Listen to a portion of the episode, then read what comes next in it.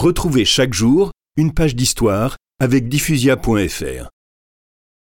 De 1206 à 1208, François mendie à Assise afin d'acheter de quoi réparer la chapelle Saint-Damien, puis une autre.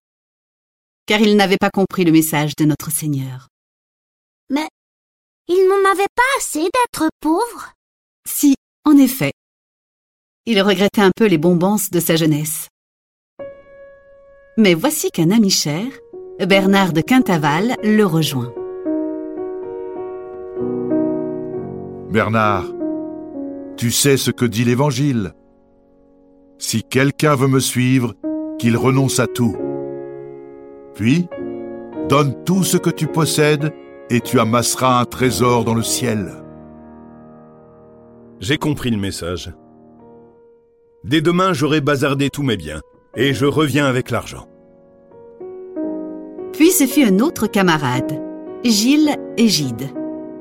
Et encore neuf jeunes gens supplémentaires. Alors, euh, ils étaient douze en tout. Suffisamment pour créer un ordre. Et c'est ce qui inquiétait le pape. Car la plupart de ces ordres naissants modifiaient, souvent inconsciemment, le message de Jésus-Christ.